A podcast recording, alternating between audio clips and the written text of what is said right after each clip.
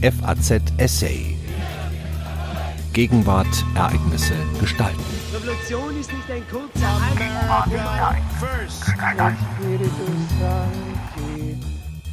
Der Brexit, ein Dilemma auch für die Europäische Union. Den zweitgrößten Mitgliedstaat und historisch engen Verbündeten Großbritannien mögen Brüssel und die Verantwortlichen in den EU-Mitgliedstaaten ziehen lassen. Aber der Diskussion über die Reform eines auf Überkonstitutionalisierung beruhenden Integrationsprozesses wird die EU 27 langfristig nicht ausweichen können. Ein Essay von Professor Dr. Susanne K. Schmidt. Der Austritt Großbritanniens aus der EU hat die britische Politik in Chaos gestürzt und die Gesellschaft tief gespalten. Dieses Bild kontrastiert mit einer EU, deren Einigkeit in den Verhandlungen als endlich zurückgekehrte Handlungsfähigkeit erscheint. Dass aber die zweitgrößte EU-Volkswirtschaft und das Mutterland der parlamentarischen Demokratie die Europäische Union verlässt, hätte eigentlich Anlass zu einer kritischen Selbstreflexion sein müssen – wie es so weit hat kommen können. So ist das bisherige Ausbleiben einer solchen Selbstvergewisserung als verpasste Chance zu werten, den Brexit als das zu verstehen, was er auch ist, ein Symptom der Krise des europäischen Integrationsprozesses. Die Auseinandersetzung gründet nämlich auch in Strukturproblemen der EU, die in Großbritannien aufgrund politisch-institutioneller Eigenheiten offensichtlicher als in anderen Ländern zutage treten. Der Brexit-Prozess hätte Gelegenheit bieten können, diese Strukturprobleme gemeinsam zu lösen. Lange Zeit hoffte die britische Seite auf bilaterale Zugeständnisse anderer Mitgliedstaaten angesichts der dort drohenden Kosten des Austritts. Ökonomisch brächte eine Eingrenzung der EU-Mitgliedschaft auf die Warenverkehrs- und oder die Dienstleistungsfreiheit allen EU-Partnern Vorteile. Es gelang den Briten aber nicht, Zugeständnisse bei den Binnenmarktregeln auszuhandeln. In der Eurozone sind Ausnahmen von den Regeln aufgrund der Größe und der Bedeutung der Länder geläufig, etwa weil es Frankreich ist.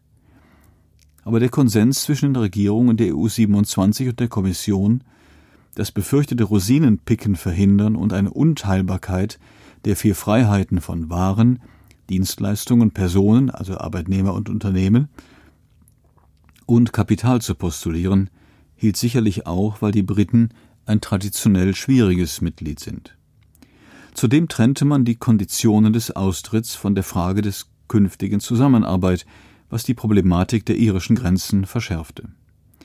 Jenseits von Wünschen nach einer Sonderbehandlung bei der Personenfreizügigkeit und den EU-Bürgerschaftsrechten blieben die Verhandlungsziele der britischen Regierung bis zuletzt unklar wie und ob die eng verzahnten Wirtschaftsprozesse und der vielseitig aufeinander angewiesene Behördenaustausch auf einen Stichtag hin entkoppelt werden können, bleibt noch immer abzuwarten.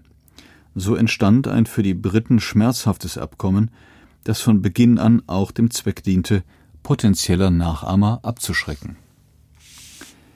In Deutschland ist immer wieder die Frage aufgeworfen worden, ob auf diese Weise die nationalen Interessen gewahrt wurden. Insbesondere verschieben sich durch den Austritt Großbritanniens die Machtverhältnisse zwischen Nord- und Südländern im Ministerrat. In der Tat überrascht die geschäftsmäßige Bearbeitung des Austritts von Seiten der EU. Dabei ist der wirtschaftliche Einschnitt bezogen auf das Bruttoinlandsprodukt größer, als wenn die 18 kleinsten Mitglieder die EU verließen. Diese Verluste für die EU werden kaum diskutiert. Ebenfalls unterbelichtet blieb, dass auch die EU durch den Austrittswunsch der Briten vor ein kaum lösbares Dilemma gestellt wurde.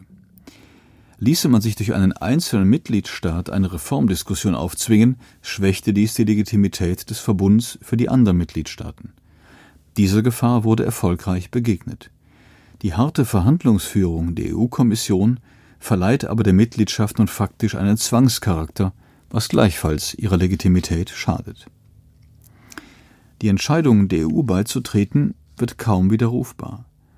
Anders hat der Europäische Gerichtshof in seiner jüngsten Entscheidung White Man die Freiwilligkeit der Mitgliedschaft souveräner Staaten hervorgehoben, weshalb die Briten bis zuletzt einseitig vom Austritt zurücktreten dürften. Wird ein Austritt erschwert, erlangt die politische Gestaltung der Mitgliedschaft einen besonderen Stellenwert.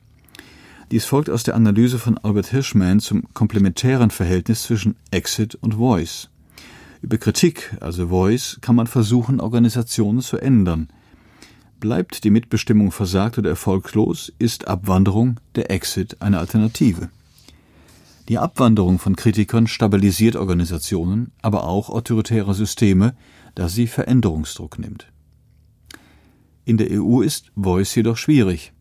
Wie stellt sich der britische Exit vor dem Hintergrund der Bedingungen der EU zur politischen Gestaltung dar? Bekanntermaßen verhindert der schwerfällige Politikprozess der EU viele wünschenswerte Reformen. Der klassische Fall ist die europäische Agrarpolitik. Schon in den 80er Jahren illustrierte der Politikwissenschaftler Fritz Scharpf an diesem Beispiel die Gleichzeitigkeit der Unzufriedenheit mit europäischer Politik beim Mangel der Reformfähigkeit als Politikverflechtungsfalle. Zwar sind seitdem verschiedene institutionelle Änderungen eingetreten, insbesondere in Bezug auf die Mitwirkung des Europäischen Parlaments, doch auch mit der für den Rat notwendigen doppelten Mehrheit von 65 Prozent der Bevölkerung und 55 Prozent der Mitgliedstaaten bleibt europäische Politik vom Status quo geprägt. Mit den Erweiterungsrunden stieg gleichzeitig die Vielfalt der Mitgliedstaaten und damit die Basis für unterschiedliche politische Präferenzen auf ein bis dahin ungekanntes Maß an. Einmal gefasste politische Beschlüsse sind in der EU schwer zu ändern. In jüngster Zeit zeigt dies die Asylpolitik. Schwerfällige Entscheidungsprozesse sollten eigentlich den Grad der Vereinheitlichung gering halten. Schließlich können in der EU anders als in Deutschland Zustimmungshindernisse kaum durch finanzielle Zuwendung überwunden werden. Dennoch ist der Grad der Vereinheitlichung in der EU sehr hoch, in vielen Teilen tatsächlich höher als in etablierten Bundesstaaten wie Kanada oder den Vereinigten Staaten. Werden in der EU Berufsqualifikationen in der Regel EU-weit anerkannt, ist dies in den Vereinigten Staaten genauso wenig selbstverständlich, wie Studenten aus Colorado auf Gleichbehandlung mit denen aus Kalifornien bei den Studiengebühren kalifornischer Staatsuniversitäten hoffen dürfen. Während in den Vereinigten Staaten wie auch in Kanada eine Ungleichbehandlung auf der Basis von Einwohnerschaft und gezahlten Steuern legitim ist, konnte Österreich für deutsche Medizinstudenten erst nach gut zwei Jahrzehnten und langen Auseinandersetzungen eine Begrenzung durch Quoten durchsetzen. Ist es in den Vereinigten Staaten normal, das steuerfinanzierte öffentliche Beschaffungswesen zum Wohle des eigenen Backyards einzusetzen, verlangt die EU von Kommunen die diskriminierungsfreie Behandlung EU-weiter Anbieter. Deshalb musste beispielsweise die Stadt Solingen kürzlich die Vergabe von Krankentransporten vor dem EuGH verteidigen. Öffentliche Aufmerksamkeit erlangte auch der Einstieg ausländischer Betreiber in den öffentlichen Personennahverkehr mit Busfahrern, denen es teils an Orts- und Sprachkenntnissen mangelte. Fragt man, wie in einem politischen System mit vielen Entscheidungsblockaden eine so anspruchsvolle Vereinheitlichung gelingen kann, führt die Antwort zum Europäischen Gerichtshof, dem EuGH und dem Recht der EU-Verträge. Damit sind wir direkt beim Brexit, für den die Kritik am EuGH eine große Rolle spielte. Seit 1958 und der Gründung der Europäischen Wirtschaftsgemeinschaft finden sich im EWG-Vertrag die Regeln über die Ausübung der vier Freiheiten sowie des Wettbewerbsrechts, die den Binnenmarkt bis heute prägen. Gedacht waren die Regeln als Auftrag zur Konkretisierung dieser Freiheiten durch die politischen Institutionen der EWG und die ursprünglichen sechs Mitgliedstaaten Benelux, Deutschland, Frankreich und Italien. Bereits 1963-64 erlebten diese Zielbestimmungen eine Revolution. Der Europäische Gerichtshof postulierte in seinem Urteil Van Gent und Costa Enel zunächst die Direktwirkung des Vertrags und schrieb sodann dessen Vorrang vor nationalem Recht fest. An die Stelle der legislativen Konkretisierung des EWG-Vertrags konnte so dessen Interpretation durch den EuGH treten. Implizit bekam die damalige EWG durch Vorrang und Direktwirkung bereits eine Verfassung. Anders als nationale Verfassungen erhielt diese aber viele materielle Politikbestimmungen, wie eben die vier Freiheiten, das Wettbewerbsrecht oder, seit Maastricht, die Unionsbürgerschaft. Der ehemalige Bundesverfassungsgerichter Dieter Grimm hat den Begriff der Überkonstitutionalisierung geprägt um die hieraus folgende zentrale Rolle des Europäischen Gerichtshofs für den europäischen Politikprozess zu analysieren. In seinem Buch Europa ja, aber welches kritisiert Grimm den geringen demokratischen Gestaltungsspielraum der europäischen Politik, der aus dieser Verfassung entspringt. Lässt sich das deutsche Gesetz gegen Wettbewerbsbeschränkungen einfach gesetzlich ändern, hat das europäische Wettbewerbsrecht Verfassungsrang. In den 70er Jahren interpretierte der EuGH zudem die Warenverkehrsfreiheit mit den Urteilen d'Assonville und Cassis de Dijon breit als Beschränkungsverbot. Die vorherige Auslegung als Diskriminierungsverbot hatte von ausländischen Anbietern verlangt, den Regeln des Mitgliedstaates zu folgen, in dem sie ökonomisch tätig sind. Unter einem Beschränkungsverbot muss sich dagegen staatliche Marktregulierung als verhältnismäßig rechtfertigen, da sie die grenzüberschreitende Ausübung der vier Freiheiten hemmt. Damit konnte in den 1980er Jahren der Binnenmarkt Fahrt aufnehmen. Genau zu dem Zeitpunkt, als Scharpf die Eurosklerose als Folge einer europäischen Politikverflechtungsfalle interpretierte, schritt die Integration schwunghaft voran, weil sie gar nicht mehr auf vorherige Harmonisierung angewiesen war. Nur mit diesem Druck eines sich durch die EuGH-Rechtsprechung auf der Grundlage überkonstitutionalisierter EU-Verträge stetig fortentwickelnden Rechtsbestands ist überhaupt zu erklären, warum die Mitgliedstaaten beispielsweise einer so weitreichenden öffentlichen Beschaffungspolitik zustimmen. Deren Verfehlungen Ausländische Anbieter kaufen sich mit Kampfpreisen ein, können aber ihr Angebot nicht einlösen, derweit regionale Busunternehmen von Insolvenz bedroht sind, fallen schließlich unter die nationale Politik und eben nicht dem EuGH und der Kommission auf die Füße. Dagegen läuft das in Maastricht eingeführte Subsidiaritätsgebot ins Leere, solange kein Lebensbereich, wie es der ehemalige EuGH-Präsident Skouris formulierte, von den als Beschränkungsverbot interpretierten Grundfreiheiten ausgenommen ist. Der britischen Premierministerin Margaret Thatcher war die durch die weite Interpretation der vier Freiheiten mögliche Liberalisierung im Binnenmarkt in den 90er Jahren hochwillkommen. Sie befürwortete auch den Übergang zu Mehrheitsentscheidungen im Ministerrat um den für die britische Industrie wichtigen Finanzbinnenmarkt zu realisieren. Ebenfalls im britischen Sinne lag die Liberalisierung von Telekommunikation und Elektrizität durch das europäische Wettbewerbsrecht. Die Briten befürworteten auch die Osterweiterung der EU, weil sie der Meinung waren, dass es auf diesem Weg eher nicht zu einer vertieften Integration kommen könne. Die Entscheidung der Blair-Regierung bei der Osterweiterung 2004 auf die bis zu sieben Jahre mögliche Übergangsregelung für die Arbeitnehmerfreizügigkeit zu verzichten, läutete den Anfang vom Ende der britischen Mitgliedschaft ein. Das Ausmaß der Migration übertraf den von der Regierung erwarteten Zuzug von etwa 13.000 Osteuropäern im Jahr bei weitem. Bis September 2006 registrierten sich fast 500.000 EU-Bürger aus den neuen Beitrittsstaaten zur Arbeitsaufnahme in Großbritannien. Seit 2013 stellen Bürger aus den EU-Mitgliedstaaten statt aus dem Commonwealth die größte Gruppe der Zuwanderer. Der Anteil der ausländischen Bevölkerung wuchs von 5 Prozent 2004 auf 8,4 Prozent im Jahr 2014. 4,6 Prozent der Gesamtbevölkerung sind EU-Ausländer. In Polen wurde von der wohl größten Völkerwanderung in Friedenszeiten gesprochen. Einzelne englische Städte spürten die Veränderungen besonders, wie eine Reportage aus Boston, Lincolnshire, in dieser Zeitung zeigte.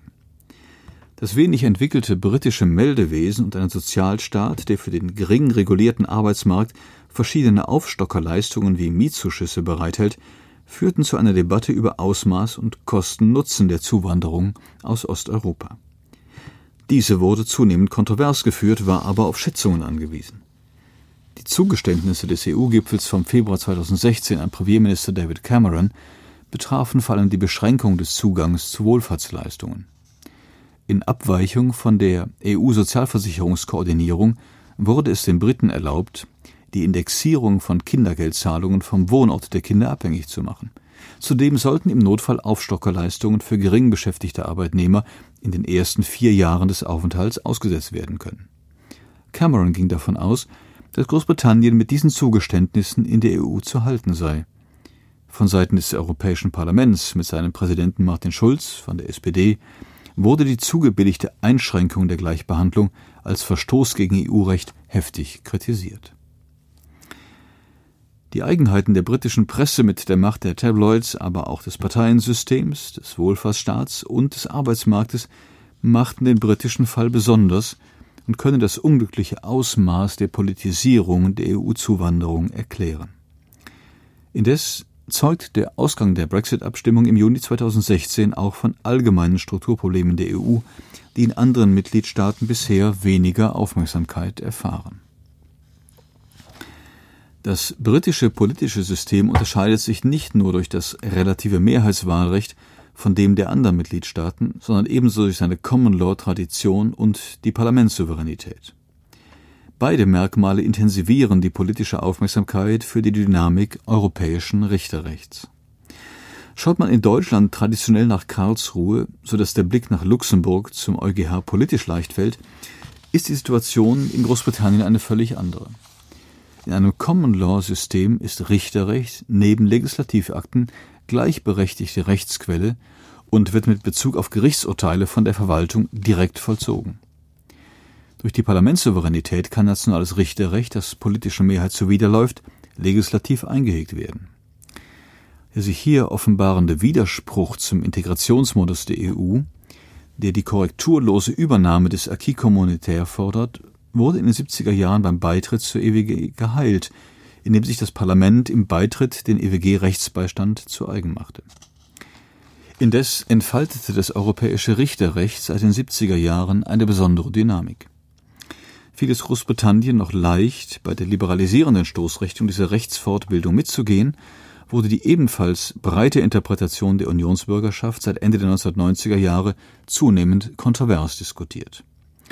Wegen dieser Rechtsprechung fasste die kurz vor der Osterweiterung 2004 verabschiedete EU-Bürgerschaftsrichtlinie den Anspruch ökonomisch inaktiver Unionsbürger, das heißt bei weniger als fünf Jahren Aufenthaltsdauer, auf soziale Unterstützungsleistungen im Gastland nur vage. Weitgehende Rechte wollte man politisch nicht zugestehen. Rechtlich konnte man sie schwer ablehnen. Bis zum Herbst 2014, als der EuGH im Fall Dano der Bundesrepublik Deutschland das Recht zugestand, einer nicht erwerbstätigen Rumänin Sozialleistungen zu versagen, wurden die aus der EU-Bürgerschaft abzuleitenden Rechte in verschiedenen Urteilen ausgedehnt dass der EuGH Großbritannien eine Woche vor dem britischen Referendum in einem Vertragsverletzungsverfahren gegen die Kommission unterstützte, indem er den Right to Reside Test als legitimen Schutz des Wohlfahrtsstaates gegen Zuwanderung interpretierte, vermochte die Stimmung nicht mehr zu beeinflussen. Die damals gezeigte Rücksicht auf die Finanzierung nationaler Wohlfahrtsstaaten werteten viele Europarechtler als eine Art Verrat des EuGH am Versprechen der Unionsbürgerschaft unabhängig von der Nationalität grenzenlose Gleichbehandlung zu bieten. Inwieweit sich grenzüberschreitende Solidarität in einer erweiterten und heterogeneren Union allein durch Rechtsfortbildung verwirklichen lässt, oder ob der Verzicht auf politische Gestaltung die Unionsbürgerschaft mittelfristig schwächt, wird im Europarecht kaum diskutiert.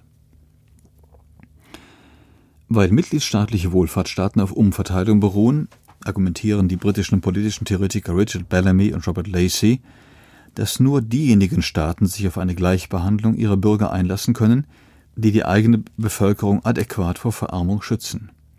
Diese Bedingung ist nach den Erweiterungsrunden immer weniger gegeben. Auch jenseits der EU-Bürgerschaft stellt sich die Frage, ob nicht doch ein Widerspruch zwischen Vertiefung und Erweiterung besteht, inwieweit gleiche Regeln unterschiedlichen Kontexten gerecht werden, wie eng die immer engere Union werden soll und warum man meint, dass dies auch einheitlicher sein darf bzw. kann als zwischen Bundesstaaten in den Vereinigten Staaten oder in Kanada. Die Überkonstitutionalisierung der EU hat viele verschiedene Integrationsfortschritte ermöglicht, ohne dass die politische Unterstützung mit dieser Entwicklung mitgehalten hätte. Auf dem Kontinent zeigte dies die Auseinandersetzung über die europäische Dienstleistungsrichtlinie in den Jahren 2005-2006 besonders deutlich. Während Großdemonstrationen das Binnenmarktprojekt politisierten, wurde der Richtlinienvorschlag innerhalb der Kommission zunächst als eher technische Anpassung an existierendes Richterrecht zur Dienstleistungsfreiheit diskutiert, also als simple Kodifizierung. Im britischen Common Law System ist EU-Richterrecht kontinuierlich präsenter als in den meisten anderen Mitgliedstaaten. Verwaltungsrichtlinien setzen die vom EuGH formulierten Bedingungen detailliert um, so beim Genuine Prospect of Work Test zum Anspruch auf Unterstützung von EU-Arbeitssuchenden. Es sind auch EuGH-Urteile, die definieren, wer die volle Gleichbehandlung als EU-Arbeitnehmer genießt da der Arbeitnehmerstatus nicht politisch, sondern durch verschiedene in die 70er Jahre zurückreichende EuGH-Urteile definiert ist. Weil die Wohlfahrtsstaaten national finanziert werden, sind die Fragen der sozialen Gleichbehandlung politisch besonders kontrovers. Eine niedrigschwellige Gleichbehandlung von EU-Bürgern hat eine spiegelbildliche Diskriminierung der Inländer zur Folge, wenn sie disproportional zur Finanzierung der Leistungen herangezogen werden. Die anhaltende Diskussion um eine Indexierung von Kindergeld zeigt die Sensibilität auch anderer westlicher Mitgliedstaaten für die Modalitäten der Gleichbehandlung. Eine größere Politisierung ist in anderen Mitgliedstaaten bisher ausgeblieben, und das wohl auch aufgrund einer besseren Datenlage. So konnte für Dänemark auf der Basis von Meldedaten gezeigt werden, dass der gut ausgebaute Wohlfahrtsstaat von der EU-Zuwanderung finanziell profitiert. In anderen Mitgliedstaaten sind deswegen andere Folgen der Überkonstitutionalisierung kontrovers. So war für Frankreich die Reform der Entsenderichtlinie wichtig, weil man sich davon eine bessere Kontrolle von Sozialdumping erhoffte. Die im Ministerrat unterlegenen Polen und Ungarn haben daraufhin eine Nichtigkeitsklage beim EuGH angereicht, in der sie darlegen, dass Dienstleistungsfreiheit unzulässigerweise beschränkt werde. Sollte der EuGH den Bedenken folgen, zeigte dies den eingeschränkten Spielraum der EU-Legislative besonders drastisch. Indem der Brexit, auch um Nachahmer abzuschrecken, denkbar hart ausfällt, schwächt die Europäische Union ihre eigene politische Legitimität. Ihre Regeln sind zu weit ausgreifend und politisch kaum reformierbar. Ohne ausreichende Mitwirkungsmöglichkeiten muss aber der Austritt eine realistische Option sein, soll die Mitgliedschaft keinen Zwangscharakter bekommen. Angesichts des großen Einschnitts für die EU 27, den der Austritt Großbritanniens bedeutet, ist eine Chance vertan worden, politisch über die vier Freiheiten, das Wettbewerbsrecht und die Unionsbürgerschaft zu sprechen. Ihre Gestaltung ist weitgehend dem EuGH überlassen, während der Gemeinschaftsgesetzgeber in vielerlei Hinsicht Richterrecht kodifiziert. Drängende Fragen sind bislang verdrängt worden. Können Erweiterung und Vertiefung widerspruchsfrei verfolgt werden? Dient es der europäischen Sache, eine größere Einheitlichkeit der Regeln anzustreben, als wir sie in Nordamerika finden? Warum glaubt man, die Europäische Union über ein gestärktes Europäisches Parlament demokratisieren zu können, ohne über die Überkonstitutionalisierung der EU zu reden, die viele genuin politische Entscheidungen als Verfassungsfragen dem politischen Prozess entzieht? Das Dilemma Großbritanniens ist im Brexit-Prozess offensichtlich, aber ein Dilemma der Verantwortlichen in Brüssel und der anderen Mitgliedstaaten besteht ebenso. Auch wenn man den zweitgrößten Mitgliedstaat und historisch engen Verbündeten nun ziehen lässt, wird man der Diskussion über die Reform eines auf Überkonstitutionalisierung beruhenden Integrationsprozesses in den Demokratien der Mitgliedstaaten langfristig nicht ausweichen können.